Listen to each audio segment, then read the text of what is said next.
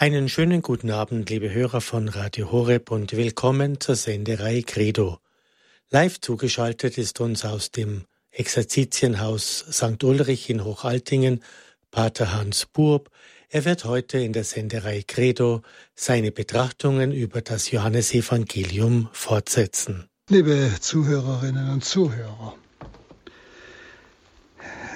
wir wollen mit dem Wort Gottes das uns der heilige Johannes überliefert hat, weiterfahren, uns hinein vertiefen. Aber versuchen wir es äh, nicht einfach nur so äh, wissensmäßig, das schon auch, sondern tun wir es mit dem Herzen, denn es ist Wort Gottes. Das heißt, Jesus selber spricht jetzt zu mir.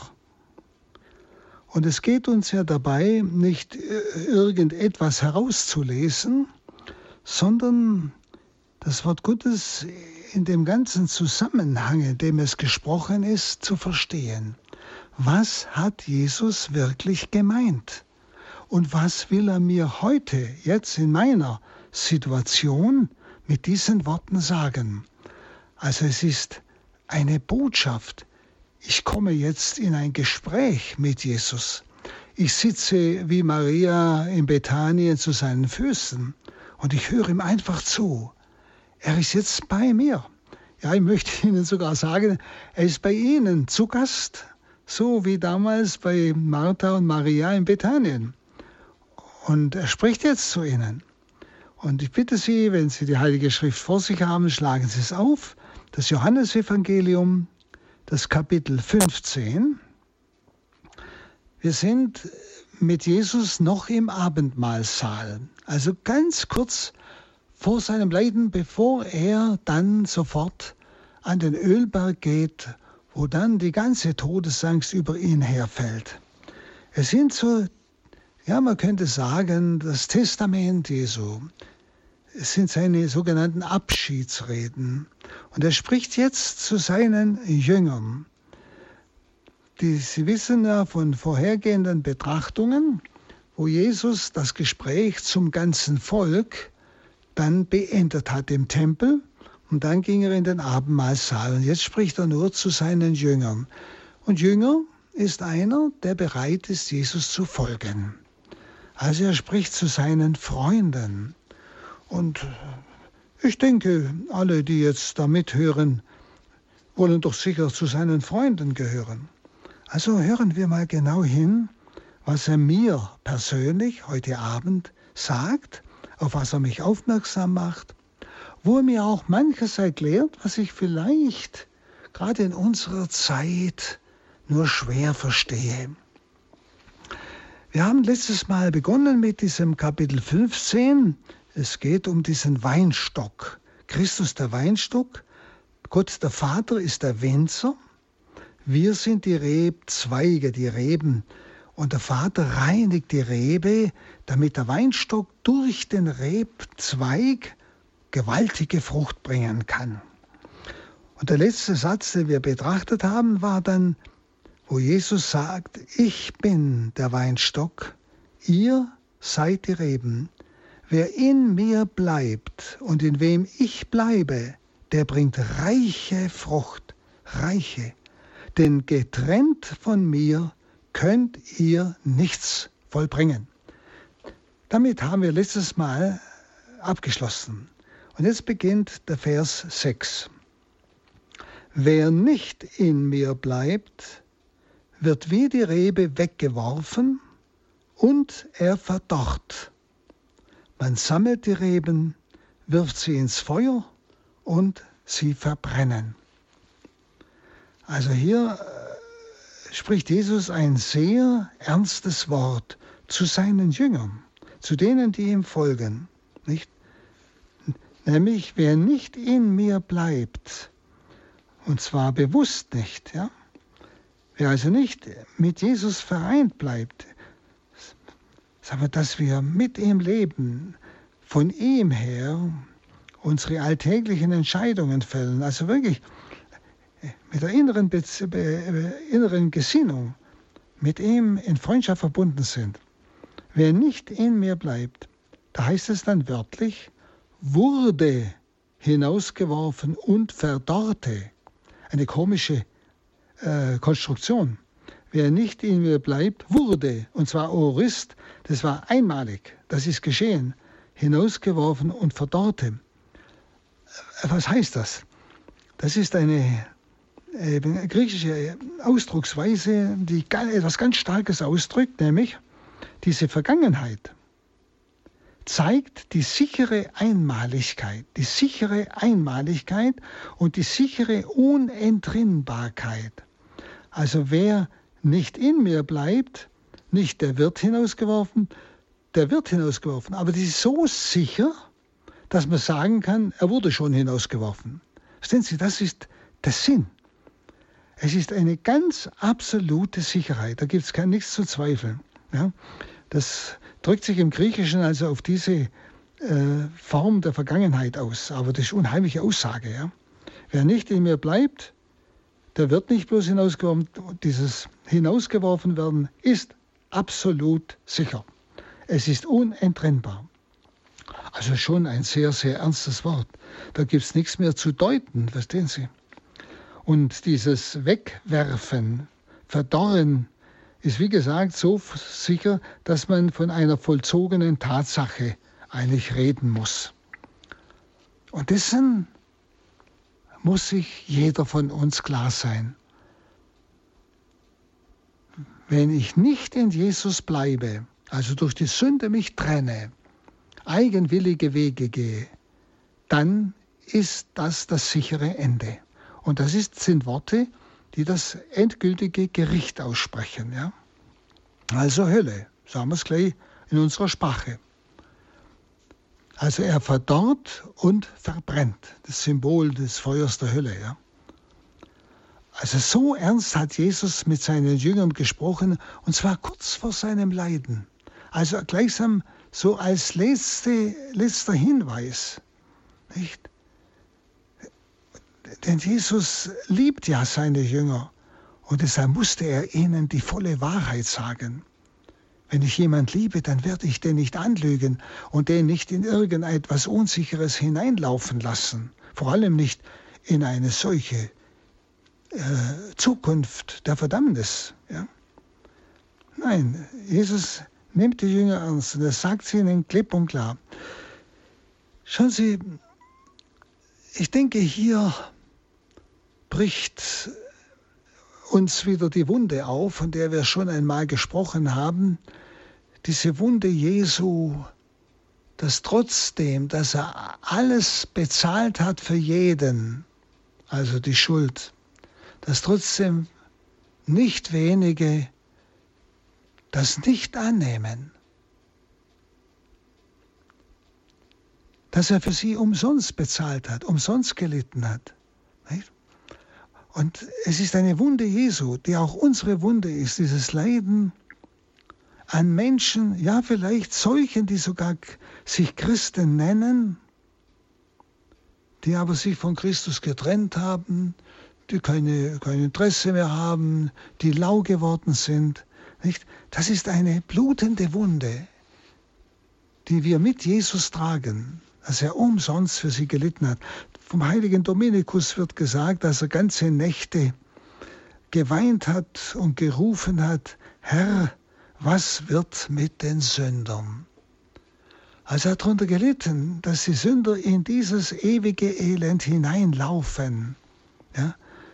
Und deshalb, liebe Zuhörer, müssen wir uns schon fragen, können wir so einen Text betrachten, ohne dass auch in uns eine solche Wunde aufbricht. Ein Schmerz um die, die sich nicht von der Wahrheit überzeugen lassen, die nicht in Christus bleiben, sondern die ihren egoistischen, sündhaften Weg einfach gehen. Trete mal für sie ein, um sie zurückzuholen. Dann der Vers 7. Wenn ihr in mir bleibt und wenn meine Worte in euch bleiben, dann bittet um alles, was ihr wollt, ihr werdet es erhalten. Also wenn ihr in mir bleibt, dieses Bleiben in ihm, also in der Verbindung mit Jesus bleiben, gnadenhaft verbunden bleiben, zeigt sich auch als Beten ohne Unterlass. Ja? Wenn ihr immer bleibt, meine Worte in euch bleiben, dann bittet um alles, was ihr wollt, ihr werdet es erhalten. Also wissen Sie, mit Jesus verbunden sein heißt ja ihn lieben. Und Liebe ist Ausdruck des Gebetes. Ob ich es in Worten tue oder in der Tat. Also ist ein Ausdruck für dieses Beten ohne Unterlass. Und wenn ihr also in mir bleibt und meine Worte in euch bleiben, das sind Remata im Griechischen, das heißt alle Worte, also alles, was er, alles, was er verkündet hat, ist gemeint. Ja? Wenn also wir in Jesus bleiben, wenn seine Worte in uns bleiben, dann bittet um was ihr wollt. Nicht? Das heißt, wenn seine Botschaft, seine Worte also, unser Denken erfüllen, das heißt in uns bleiben, ja? Das heißt ja nicht, dass ich es nur auswendig kann oder so, das ist ja nicht gemeint.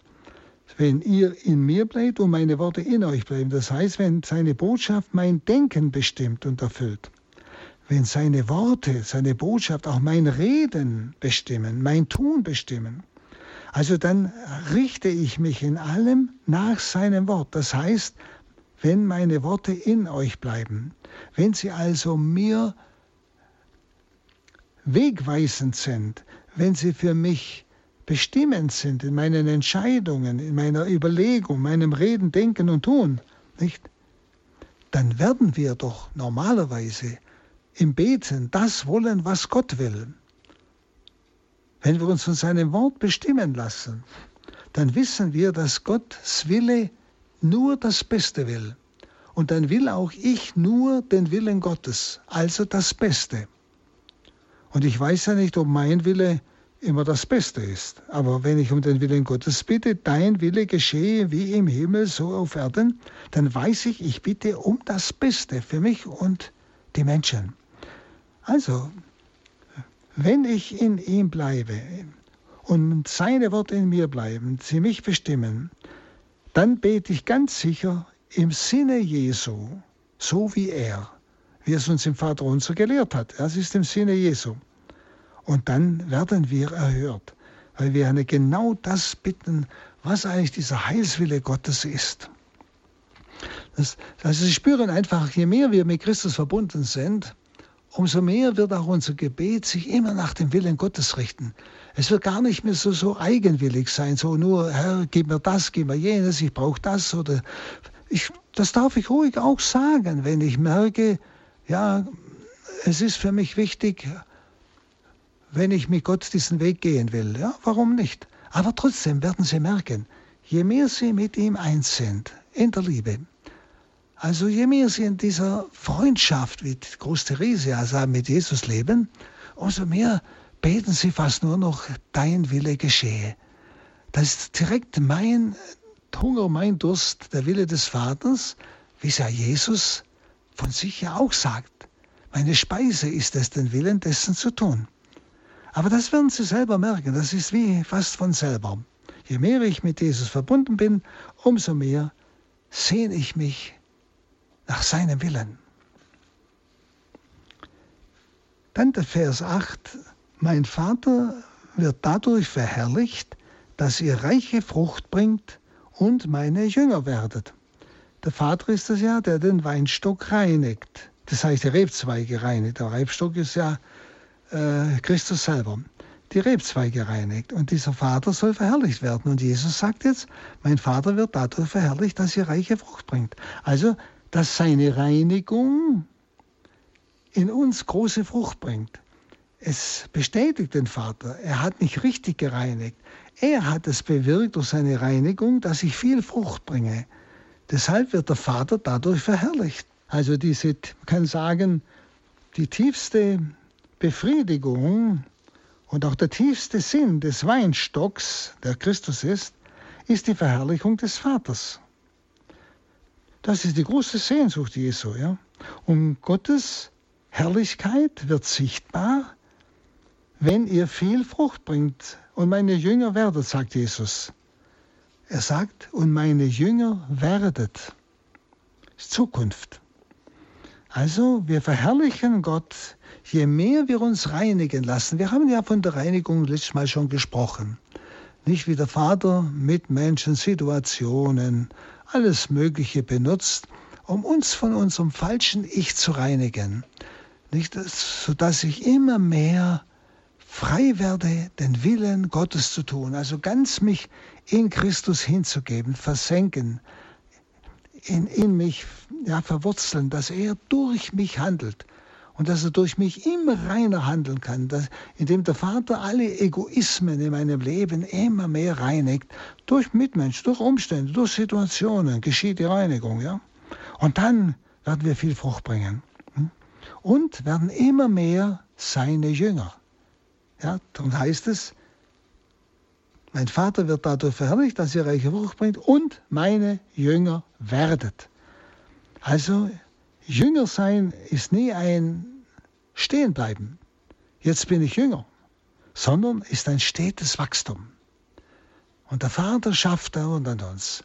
Nicht und drum sagt die heilige Katharina von Siena, ich habe es ja schon oft zitiert, wenn ich Christus gehöre, also ganz in ihn eingepfropft bin, in diesem Bild des Weinstocks, dann ist nichts mehr gegen mich, es ist alles für mich. Also auch was um mich herum geschieht. Und wenn es auch, ja, selbst Bosheiten sind gegen mich, sie sind trotzdem nicht gegen mich, sondern der Vater benutzt sie, um mich von meinem falschen Egoismus, von all dem, ja, von einer falschen Selbstliebe, mich frei zu machen damit Christus alles in allem wird, dass Christus noch reiner durch mich sein Leben in die Welt strömen lassen kann. Und so werde ich immer mehr Jünger, immer mehr. Also eigentlich, wir kommen nie an ein Ende. Das ist diese Aussage. Also Jesus lädt uns ein zu diesem Jünger werden durch die alltäglichen Dinge. Also vergessen Sie nicht, wenn der Vater Sie heute Abend noch oder morgen wieder reinigt, vergessen Sie es nicht. Und wehren Sie sich nicht dagegen. Neuntens, wie mich der Vater geliebt hat, so habe auch ich euch geliebt. Bleibt in meiner Liebe. Das ist ein umwerfendes Wort, wenn Sie das einmal genau betrachten. Dieses griechische Kathos ist ein begründendes Wie. Ja? Also Gottes Liebe zur verlorenen Welt hat uns den Sohn gegeben, der Vater. Nicht? Wie mich der Vater geliebt hat, so habe auch ich euch geliebt. Überlegen Sie mal. Jesus liebt uns, jeden von uns, wie der Vater ihn liebt von Ewigkeit in Gott.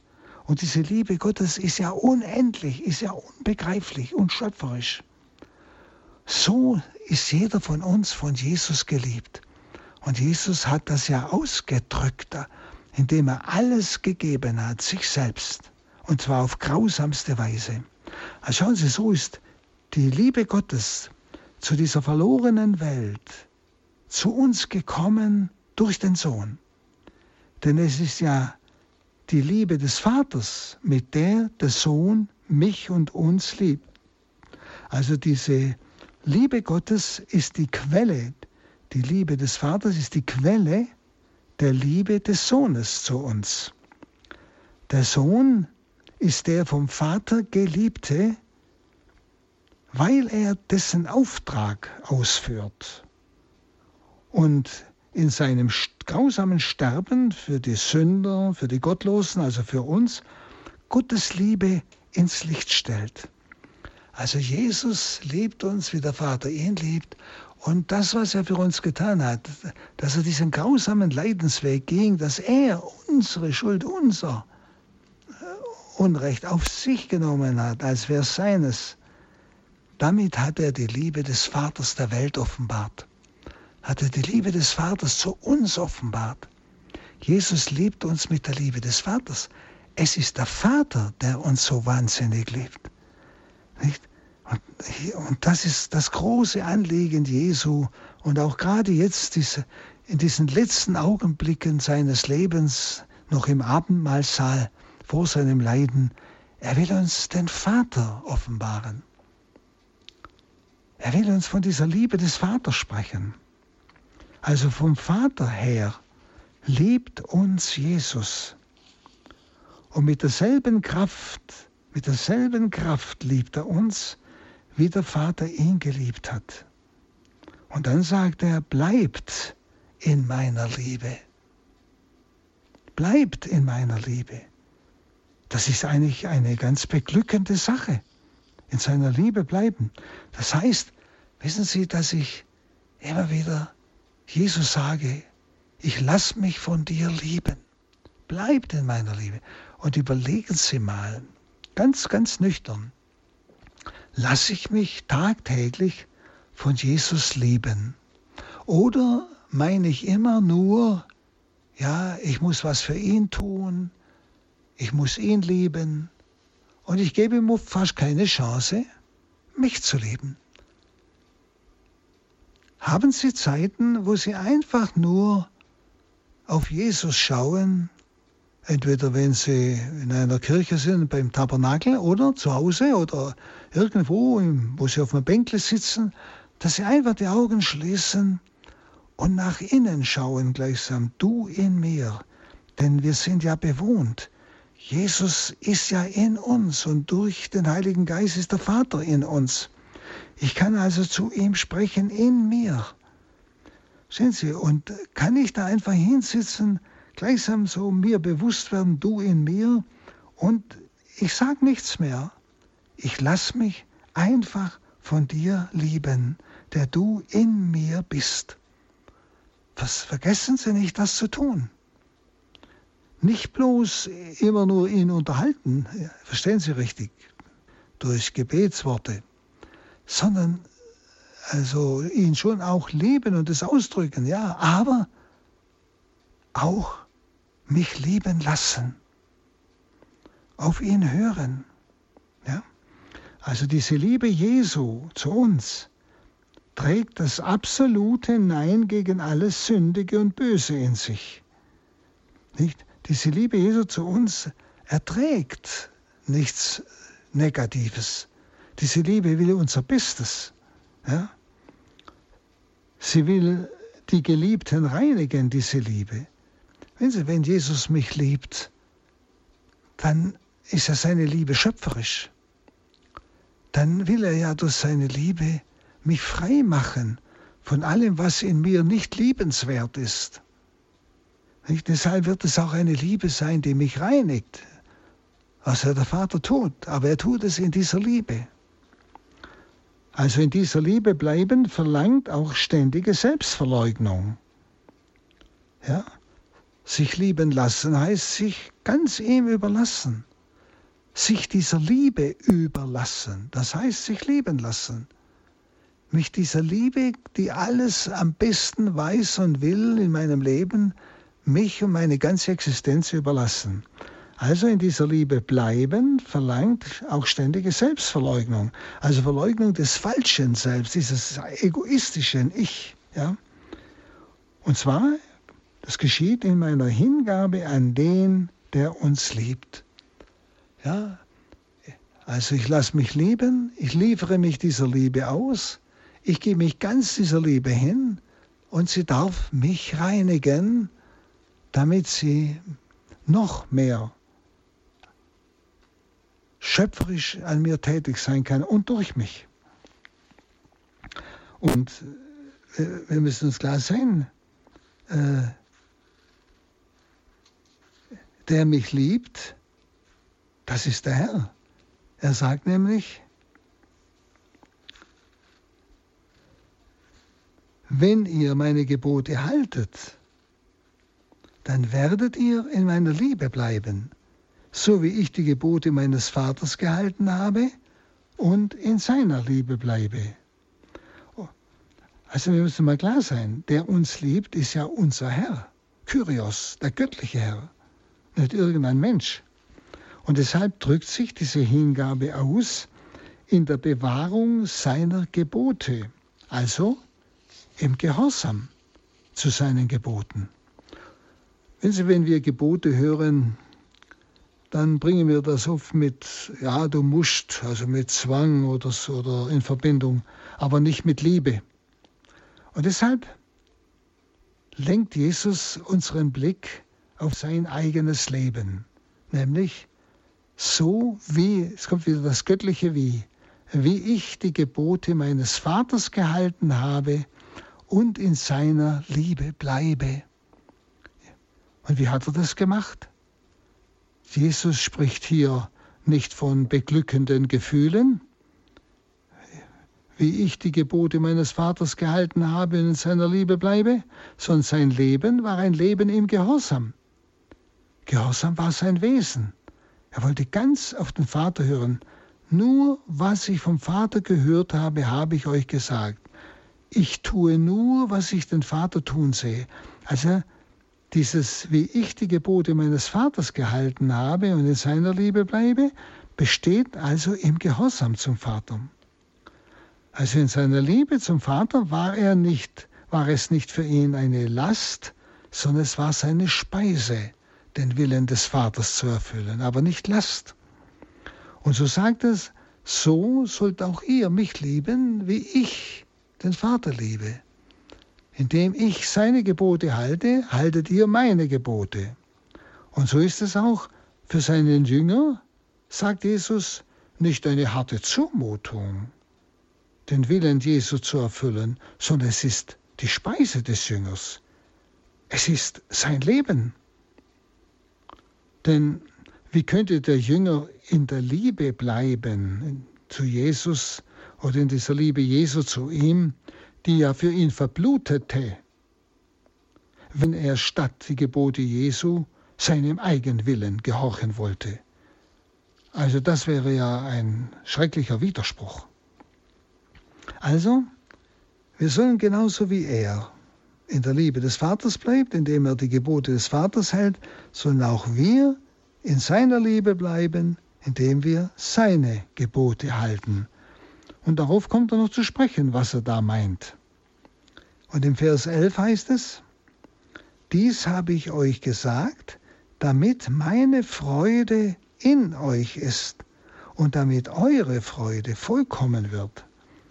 Also, dass es sich nicht um eine Last handelt, bei diesem seine Gebote halten, um in seiner Liebe zu bleiben, das drückt er in diesem Satz wunderbar aus, nämlich damit meine Freude in euch sei.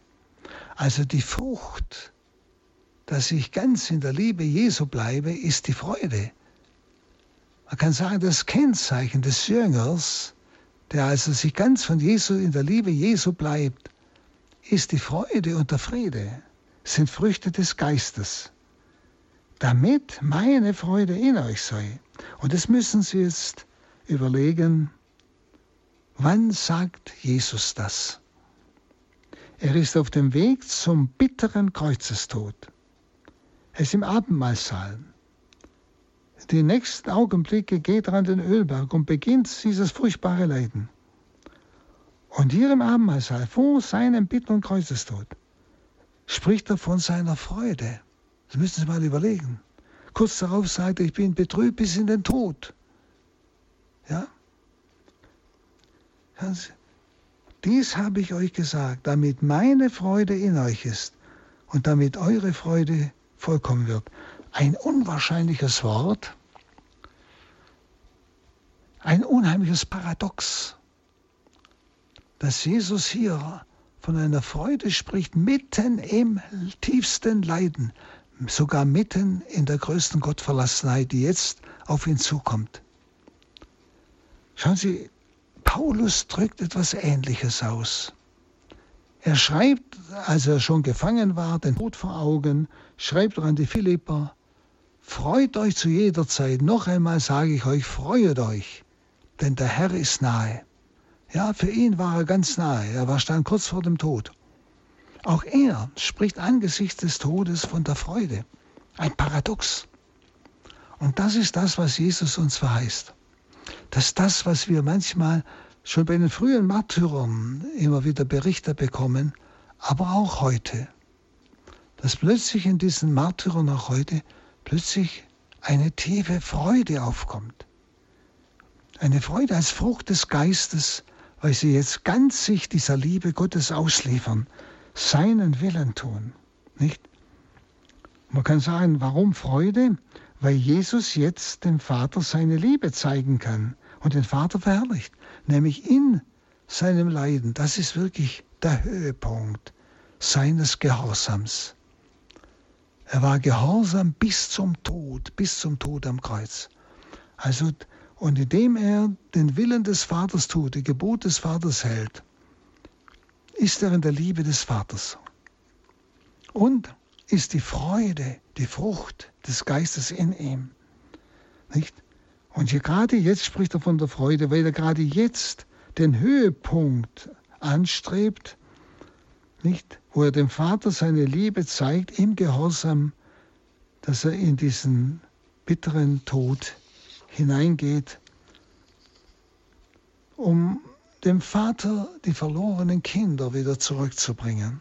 Also man kann noch einmal sagen, vom Vater geht die Liebe aus und der Sohn schenkt sie uns und wir tragen sie weiter durch die Welt. Das ist das. Und aus diesem Geheimnis der Liebe des Vaters und des Sohnes stammt dann auch unsere Liebe. Und wir gewinnen sie in der Eucharistie. Ja? Und das, darum heißt es jetzt, das ist mein Gebot, liebt einander so, wie ich euch geliebt habe. Liebt einander so, wie ich euch geliebt habe. Also, er hat ja vorhin gesagt, wenn ihr meine Gebote habt, haltet, dann werdet ihr in meiner Liebe bleiben. Und, das, und jetzt sagt er sein Gebot, nicht? Also, aus dem Geheimnis des Vaters und des Sohnes, aus diesem Geheimnis der Liebe, stammt unsere Liebe und wir gewinnen sie in der Eucharistie. Hier ist ja das Herrenwort, liebt einander, wie ich euch geliebt habe, in einem ganz neuen Sinn wahr, in der Eucharistie. Sie müssen ja denken, Jesus ist im Abendmahlsaal. Er hat gerade eben die Eucharistie mit den Jüngern zum ersten Mal gefeiert und eingesetzt. Nicht? Und wo kommt nun diese Liebe zum Ausdruck? Wie, wo empfangen wir diese Liebe? Nicht? Denn er sagt ja auch dann, wir sollen einander lieben, wie er uns geliebt hat. Ja? Und woher haben wir diese Liebe? Sie wird uns vor allem in der Eucharistie geschenkt. Denn die eigentliche sakramentale Gnade der Eucharistie, die eigentlich sakramentale Gnade, ist die Liebe. Und zwar Liebe unmittelbar aus dem Herzen Christi den wir in uns tragen in der Eucharistie. Wir werden also in der Eucharistie ergriffen von der Flamme der Opferliebe, die ja im Herzen des Gotteslammes auf dem Altar brennt. Er opfert sich ja dem Vater neu. Das, das heißt, das Kreuzesopfer von Golgotha wird auf dem Altar in der Eucharistie Gegenwart. Es ist nicht ein neues Opfer, sondern das, das Opfer wird Gegenwart. Jesus ist mit dieser Opferliebe auf dem Altar. Ja? Und von ihm aus, im Opfermahl, wenn wir Christus dann empfangen, mit dieser Opferliebe in sich, schlägt diese Opferliebe auf uns über. Und da unsere Liebe wirklich Teilnahme an der Liebe Christi ist, so kann auch ihr Maß nur Christi Liebe sein, so wie ich euch geliebt habe. Also deshalb liebet einander, wie ich euch geliebt habe. Das müssen Sie mal überdenken. Der Vater liebt den Sohn und der Sohn liebt uns genauso wie der Vater ihn liebt. Und wir sollen einander lieben, wie Jesus uns liebt. Also mit, es ist die gleiche Liebe des Vaters zum Sohn, des Sohnes zu uns und unsere Liebe zueinander. Und da steht im Griechischen Agape, Agapein. Also das ist die göttliche Liebe. Diese göttliche Liebe hat ein Gesicht, hat einen Name. Das ist der Heilige Geist. Deshalb, überlegen Sie mal, sind wir fähig, sogar die Feinde zu lieben. Nicht aus eigener Kraft, nicht aus menschlicher äh, Anstrengung, sondern das ist diese göttliche Liebe in uns. Schauen Sie, ich sage immer wieder, äh, wir müssen es ausprobieren, dass wir spüren, ja, diese Liebe Gottes ist in mir. Schauen Sie, wenn Sie ganz, ganz tief verletzt sind, ja, vor einem Menschen, wo alle Gefühle ja toben gegen diesen Menschen, wo Hassgefühle, alles Mögliche hochkommt. Müssen wir überlegen, muss ich jetzt ganz bewusst, bewusst, willentlich, muss ich den jetzt hassen? Muss ich den willentlich verfluchen?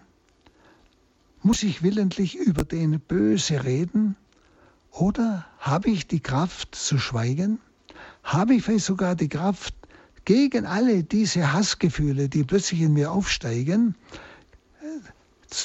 zu beten, Herr, segne diesen Menschen und vergib ihm. Und sie werden merken, doch, ich kann es. Und ich kann es mit wirklich ehrlichem Willen, obwohl meine Gefühle furchtbar toben und verletzt sind. Schauen Sie, das muss man mal tun, damit man es erfährt, es ist tatsächlich diese göttliche Liebe. Das ist wirklich diese göttliche Kraft.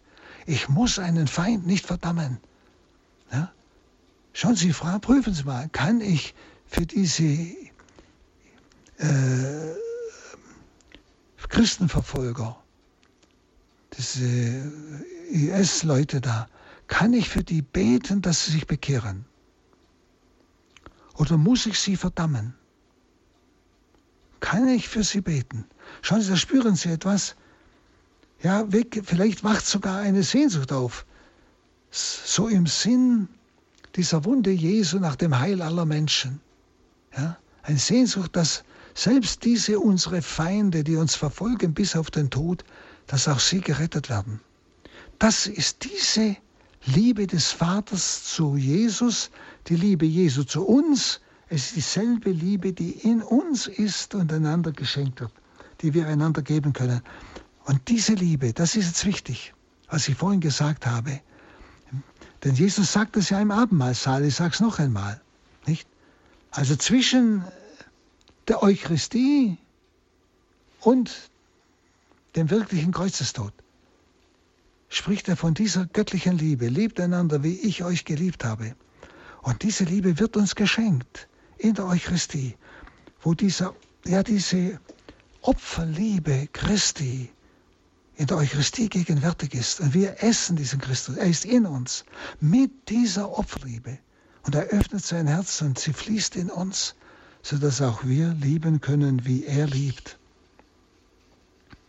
Und es gibt keine größere Liebe, als wenn einer sein Leben für seine Freunde hingibt. Ja. Es gibt keine größere Liebe. Also alle Menschen, sagt Jesus, sind seine Freunde, weil er sie alle liebt und für sie alle in den Tod ging. Der heilige Thomas von Aquin drückt das so aus. Alle Menschen sind Freunde nicht als Liebende, wohl aber als Geliebte. Ja? Alle Menschen sind für Jesus Freunde, weil er für alle in den Tod ging, weil er sie alle liebt, als Geliebte. Aber die Menschen selber lieben ja oft nicht. Sie sind nicht Freunde Jesu als Liebende, wohl aber als Geliebte. Ein sehr netter Ausdruck, ja. Also hier spricht er nicht vom Sterben, sondern von der Hingabe, ja? Weil er nicht nur seinen Opfertod vor Augen hat, sondern zugleich auch das unblutige eucharistische Opfer, das er ja eben mit seinen Jüngern gefeiert hat. Darum spricht er von der Hingabe. Es gibt keine größere Liebe, als wenn einer sein Leben für seine Freunde hingibt. Ja? Also hier stirbt er ja nicht mehr, in der Eucharistie, wohl aber opfert er sein Leben ebenso wahr und wirklich wie am Kreuz. Diese Wirklichkeit wird Gegenwart. Auch die Worte für seine Freunde deuten auf das eucharistische Opfer. Denn es gehört, dieses Opfer gehört seinen Freunden, also der Kirche. Und deshalb feierte er es nur im Kreise seiner Apostel, seiner Freunde. Das Kreuzesopfer dagegen hat er angesichts der großen Welt dargebracht. Das ist der Unterschied. Das eucharistische Opfer ist für seine Freunde, die Kirche. Deshalb im Kreis der, der Apostel. Das Kreuzesopfer richtet er aus vor der großen Welt, öffentlich. Dort stirbt er für alle. In der, in der Eucharistie wird dieses Opfer gegenwärtig und er verschenkt sich an seine Freunde, die da sind, die, das, die, die Eucharistie feiern. Die nicht da sind, die ihn nicht lieben, an die kann er sich ja nicht verströmen. Sehen Sie, das ist dieser Unterschied. In der Eucharistie tritt der Ernst der Lieb, des Liebesgebotes unmittelbar vor die Seele. Nur in der Einheit ist Eucharistie möglich. Also nur die, die einander vergeben, nur die, die in Einheit miteinander leben, können wirklich Eucharistie feiern. Das ist das, liebet einander, wie ich euch geliebt habe. Das ist die Grundvoraussetzung. Schauen, darum bekennen wir am Anfang der Heiligen Messe im Confitio, vor euch, Brüder und Schwestern, vor Gott und vor euch bekenne ich, dass ich gesündigt habe. Und bitte euch ums Gebet. Verstehen Sie? Deshalb diese Aussöhnung. Und es ist wichtig, dass das wirklich ehrlich geschieht. Sonst können wir nicht lieben, wie er liebt. Und dann kann sich seine Liebe nicht in uns ergießen.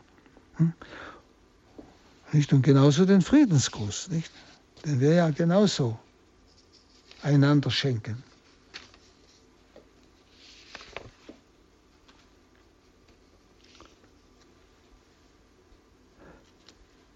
Und nun kommen wir auf den Vers 14.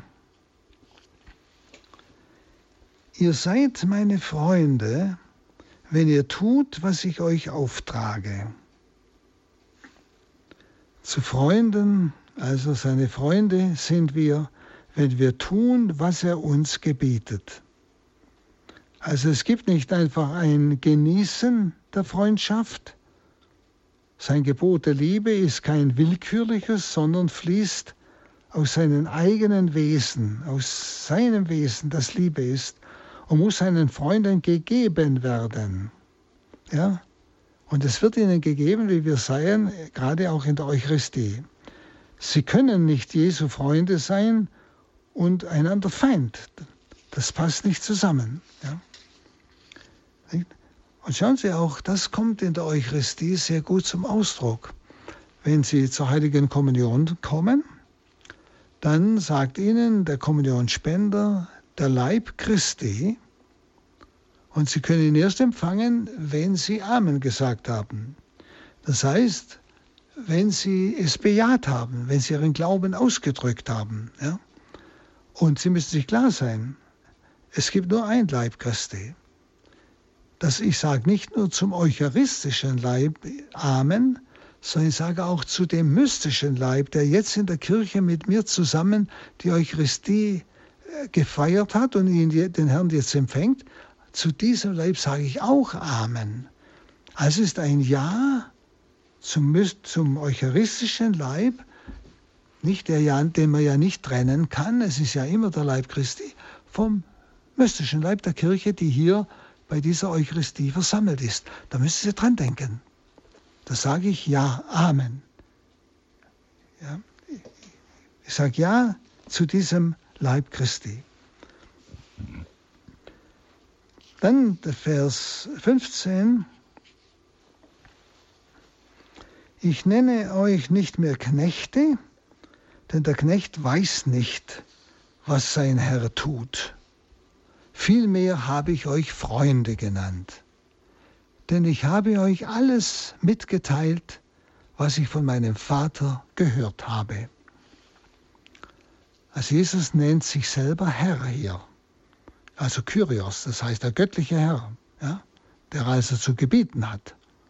Aber er handelt oder behandelt uns nicht als Knechte oder Sklaven, sondern führt uns in alles ein als Mitarbeiter er lehrt uns alles, was er vom Vater gehört hat, dass wir alles wissen, was er auch weiß, so ungefähr.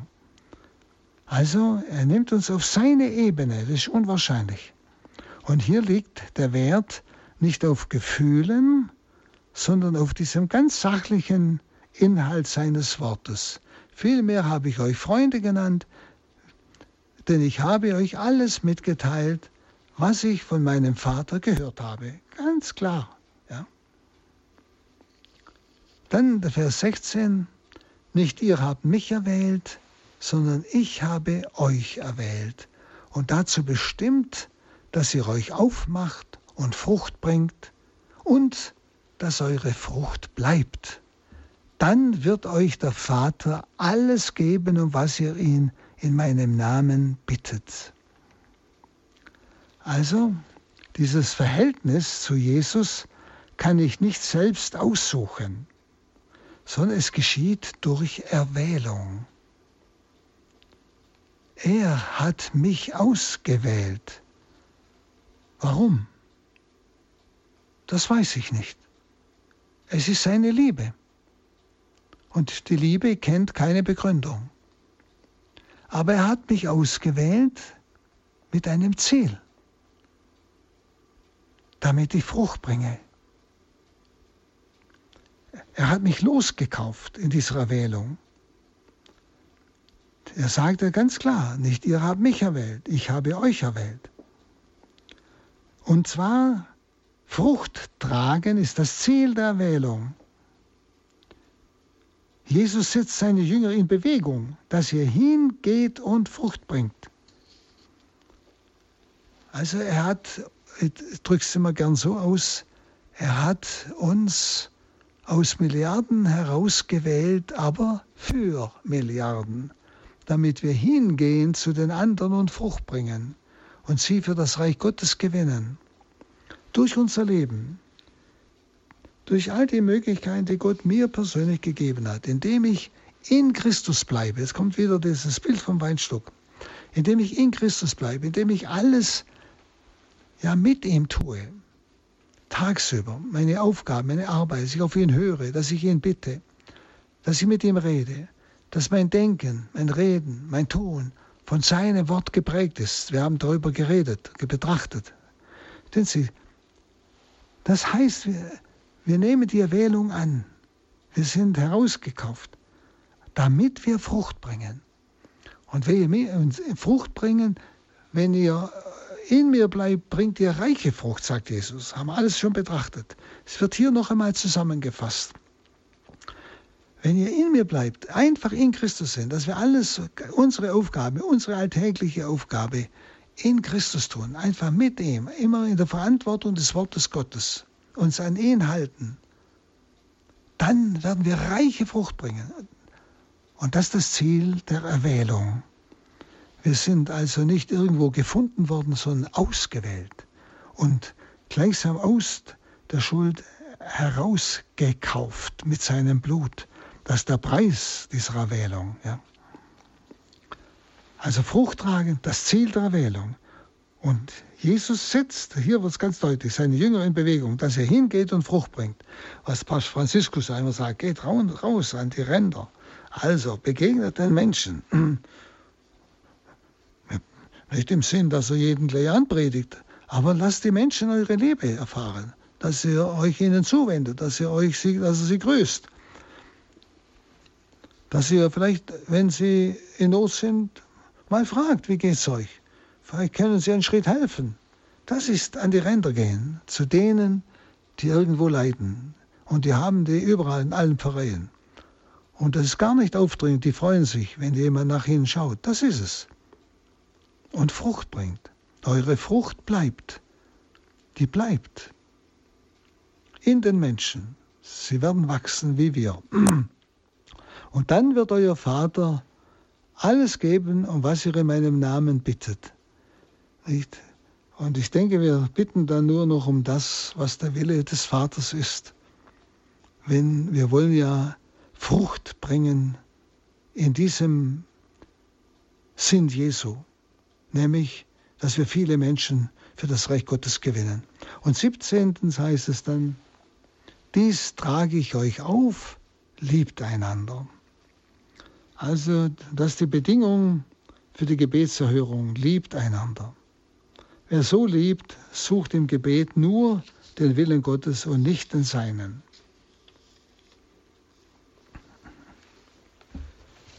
Und nun äh, kommen wir an den Vers 18.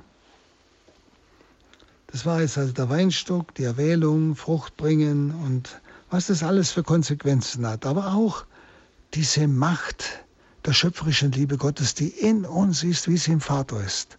Unwahrscheinlich. Jetzt heißt es, wenn die Welt euch hasst, dann wisst, dass sie mich schon vor euch gehasst hat. Also ein schauriges Wort. Und das jetzt gesprochen nach der Eucharistie, kurz vom Hingang in sein bitteres Leiden und Sterben. Also er versucht nichts vor den Jüngern zu verbergen, damit sie nicht enttäuscht sind. Der Hass der Welt, sagt er, trifft die Jünger unausweichlich. Und zwar, weil sie zu Jesus gehören. Schauen Sie, wenn Sie heute schauen, diese Christenverfolgung in 60 Ländern der Welt, wo man ausgerechnet hat, dass all fünf Minuten ein Christ für den Glauben um Jesu willen ermordet wird. Hören Sie mal. Der Hass der Welt trifft die Jünger unausweichlich und zwar nur deshalb, weil sie zu Jesus gehören. Nur deshalb, weil sie zu Jesus gehören. Und dieser Hass trifft auch uns, weil wir zu Jesus gehören. Wir haben das massiv in unserem eigenen Land. Ganz massiv. Darum traut sich mancher schon gar nicht mehr zu sagen, dass er katholisch ist weil er vor Spott und Hohn Angst hat. Die Menschenfurcht drückt uns nieder. Es fehlt uns oft diese Liebe des Herrn, von der er gesagt hat, die so stark ist wie die Liebe des Vaters und die uns befähigt, Christus zu bekennen, auch in unserer Umgebung. Also Jesus will sie, die Jünger, damit nicht zuerst trösten, sondern er will sie noch viel mehr zur Verkündigung und zum Zeugnis vor der Welt ermutigen, wenn er das sagt. Wenn die Welt euch hasst, dann wisst, dass sie mich schon vor euch gehasst hat. Also rechnet nicht mit was anderem.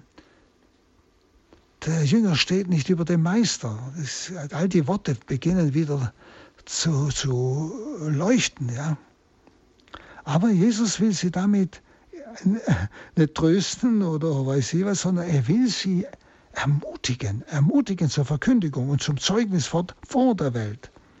Sie haben die gleiche Aufgabe wie Jesus und sie haben den gleichen Weg. Das will Jesus uns sagen. Und Sie merken, das ist ein sehr persönliches Wort an jeden von uns. Schon vor ihnen hat Jesus das gleiche Maß des Hasses getroffen. Vor ihnen und vor uns.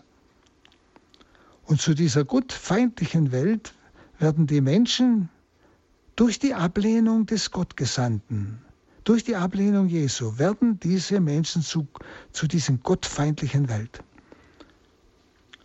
Sie lehnen Jesus, den Gottgesandten, ab, der der Welt das Heil angeboten hat und noch immer offen hält für alle, auch heute. Nicht? Es sind die, die ihn ablehnen. Sie dürfen bloß einmal bei so einem Marsch für das Leben in Berlin dabei sein, dann werden Sie äh, von der anderen Seite furchtbare Worte hören gegen Jesus. Versteht's? Wo man sagt, also kann man so hassen. Ja? Dort, wo die bekennenden Christen auftreten, da bricht der Hass der Welt gegen sie aus. Bei uns, nicht irgendwo, bei uns. Und die Jünger müssen also immer mit beiden Möglichkeiten rechnen. Und wir sind seine Jünger, wenn wir ihm folgen. Ja? Mit beiden Möglichkeiten rechnen. Verfolgung oder Annahme der Verkündigung. Beides. So wie es Jesus auch erlebt hat. Und für solche negativen Erfahrungen will Jesus den Aposteln die Augen öffnen. Er will ihnen Mut zusprechen. Es geht euch nicht anders wie mir, aber habt Mut. An anderer Stelle sagt, ich habe die Welt überwunden. Ja? Habt Mut. Aber es, es ist so wichtig, dass Jesus uns nichts verbirgt, auch nicht das Negative, auch das, wovor wir Angst bekommen sondern wenn die Dinge kommen, wenn wir angegriffen werden, und das ist ja jeden Tag möglich, nicht? dann dürfen wir wissen, es, wir werden angegriffen um Jesu willen. Er ist uns vorausgegangen. Und wir werden Menschen finden, die uns annehmen, die auch unsere Botschaft, nämlich des Wortes Gottes, das wir mit unserem Leben bezeugen, Sie werden es annehmen, sie werden uns fragen, sie werden, ja, sie werden neugierig sein. Es werden solche sein, die äh, sich Jesus von uns erklären lassen. Und es werden solche sein, die spotten, die verletzen, die ablehnen und hassen. Nicht? Und er sagt ganz klar, dann wisset, wenn die Welt euch hasst, dann wisset, es ist keine Ausnahme, es ist nichts Besonderes. Sie hat mich vor euch gehasst. Und dieses Wisset gegen Noskete, das ist ein, ein ganz tiefes Wissen, Erkennen. Also so im Sinne, das ist doch ganz klar. Das gehört zur Verkündigung der Botschaft. Das erkennt das ganz tief. Es gehört zusammen. Ihr könnt es nicht besser haben wie der Meister. Es geht gar nicht anders. Also ein ganz tiefes Erkennen, nicht einfach nur so eine Ausrede. Das ist mit Gegnoskete gemeint. Ja. Wenn die Welt euch hasst, dann, äh, dann wisst, dann erkennt. Ja. Dann 19, wenn ihr von der Welt stammen würdet, würde die Welt euch als ihr Eigentum lieben. Aber weil ihr nicht von der Welt stammt, sondern weil sie euch aus der Welt weil ich euch aus der Welt erwählt habe, darum hasst euch die Welt. Kommt wieder die Erwählung. Also der Hass der Welt gegen die Jünger Jesu erklärt sich aus der gottfernen Art der Welt. Die Welt ist gottfern. Es ist, Johannes, wenn er, Johannes spricht immer, wenn er von Welt spricht, immer von der gottfernen Welt. Und dieses griechische Eck, nämlich ähm, wenn ihr von aus der Welt stammen würdet, das ist aus, ja, das zeigt die Herkunft aus der Welt. Aber sie gehören nicht mehr zu der Welt. Und das heißt hier, das ist interessant, wenn ihr von der Welt stammen würdet, würde die Welt euch als ihr Eigentum lieben. Und lieben im Sinne dass die Welt uns liebt, ist nicht das gleiche Wort, wie Jesus es vorher gebraucht hat. Wie der Vater mich liebt, so liebe ich euch. Und, und liebe einander, wie ich euch geliebt habe. Das ist Agapein, das ist die göttliche Liebe, das ist die göttliche Kraft zu lieben. Das ist Heiliger Geist. Hier ist das Wort Philein, griechisch. Das heißt, die Welt liebt uns nur im Sinne einer natürlichen Zuneigung. Wissen Sie, diese menschliche Zuneigung, die kann jeder, jeden Augenblick kippen. Das ist keine Liebe wie die Agape, die sogar treu bleibt bis in den Tod. Die liebt bis in den Tod. Das ist was ganz anderes, das göttliche Liebe. Also ein ganz großer Unterschied. Dann würde euch die Welt lieben, ja, sie hätte eine natürliche Zuneigung zu euch. Das merken Sie heute ganz deutlich. Wo Christen sich mit der Welt einlassen, nicht? Und das ist ja heute massiv, auch bei sogenannten offiziellen Christen, nicht? die da das Denken der Welt äh, gegen das Wort Gottes in die Kirche reinbringen wollen. Stellen Sie, die haben die Sympathie der Welt, die stehen in der Zeitung, die kommen in den Nachrichten. Die werden von der Welt angenommen. Da hat, die hat die Welt eine Zuneigung. Aber sie sind eben keine Jünger Jesu mehr. Weil die Welt sie liebt, sie sind von der Welt. Und die Welt sieht sie als ihr Eigentum. Und die Jünger haben aber die Art der Welt nicht mehr an sich, weil Jesus sie auserwählt hat, wie er sagt, aus der Welt. Und aus der Welt ist ausgesondert. Und Welt und Jüngerschaft sind zwei getrennte Bereiche. Welt und Jüngerschaft sind zwei getrennte Bereiche. Es ist die Kluft zwischen Gott und allem Wiedergöttlichen. Das ist zwischen Welt und Jüngerschaft. Und trotzdem sind die Jünger zu diesen Menschen gesandt, in diese Welt gesandt. Aber sie sind nicht mehr von der Welt, sie sind ausgewählt. Sie müssen eben mit dieser Ablehnung auch rechnen und dürfen nicht erstaunt sein oder sogar sich verwirren lassen. Also sie spüren, diese Worte Jesu hier im Abendmahlsaal sind Worte ganz konkret in unsere Situation. Er ist wirklich mitten unter uns und sagt uns das alles, auf was wir als Christen achten sollen, was für uns wichtig ist, dieses Liebesgebot, dieses Miteinander, diese Versöhnung, all das, aber auch mit was wir in der Welt heute rechnen müssen. Und wissen Sie, diese Worte Jesus sind wie ein Kommentar zu dem, was Sie in der Welt, aber auch jeden Tag bei uns in Deutschland erleben können, wenn Sie als Katholik und als Christ erkannt werden. Ich wünsche Ihnen wirklich äh, die Gnade, diese Worte Jesu ganz tief in Ihr Herz zu lassen und daraus eine, diese Kraft auch in Anspruch zu nehmen, dann werden Sie auch das Zeugnis vor der Welt geben können. Dankeschön. In der heutigen Senderei Credo hat Pater Hans Burbaus Hochaltingen seine Betrachtungen über das Evangelium nach Johannes fortgesetzt. Liebe Hörer, wenn Sie die Sendung vielleicht nochmal hören möchten, habe ich einige Tipps für Sie. Nehmen Sie vielleicht Bleistift und Papier zur Hand. Sie haben die Möglichkeit, die Sendung über Podcast von unserem Internet-Service runterzuladen. Unsere Internetadresse lautet www.horeb.org. Sie können auch gerne bei unserem CD-Dienst eine CD bestellen. Der CD-Dienst ist morgen ab 9 Uhr wieder für Sie erreichbar. Die Telefonnummer des CD-Dienstes 08328 921 120 oder schicken Sie ein Fax.